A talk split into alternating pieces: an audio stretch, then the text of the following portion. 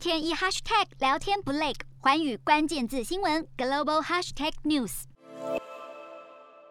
北韩官媒释出飞弹试射与一张张金正恩视察的影片和照片。日本 NHK 报道，北韩十一号上午在北部慈江道发射弹道飞弹，且据传比一月五号发射的极音速弹道飞弹技术更为先进。南韩军方合同参谋本部分析指出，北韩本次发射的飞弹飞行距离超过七百公里，最高速度达十马赫，相当于音速的十倍左右，最大高度约六十公里。不过，南韩国防部消息人士表示，北韩五号发射的飞弹夸大飞行距离和性能等，其实未达到极音速飞弹技术。对于北韩近来的飞弹试射，日方表示强烈谴责，违反了联合国安理会不得开发或测试弹道飞弹与核武等多项决议。联合国也表示高度关注，同时呼吁北韩领导人金正恩遵守相关规定。而南韩强调将持续推动韩美日在朝鲜半岛局势上的合作，也敦促北韩早日恢复对话。中国则认为不能过度反应，希望各方谨言慎行，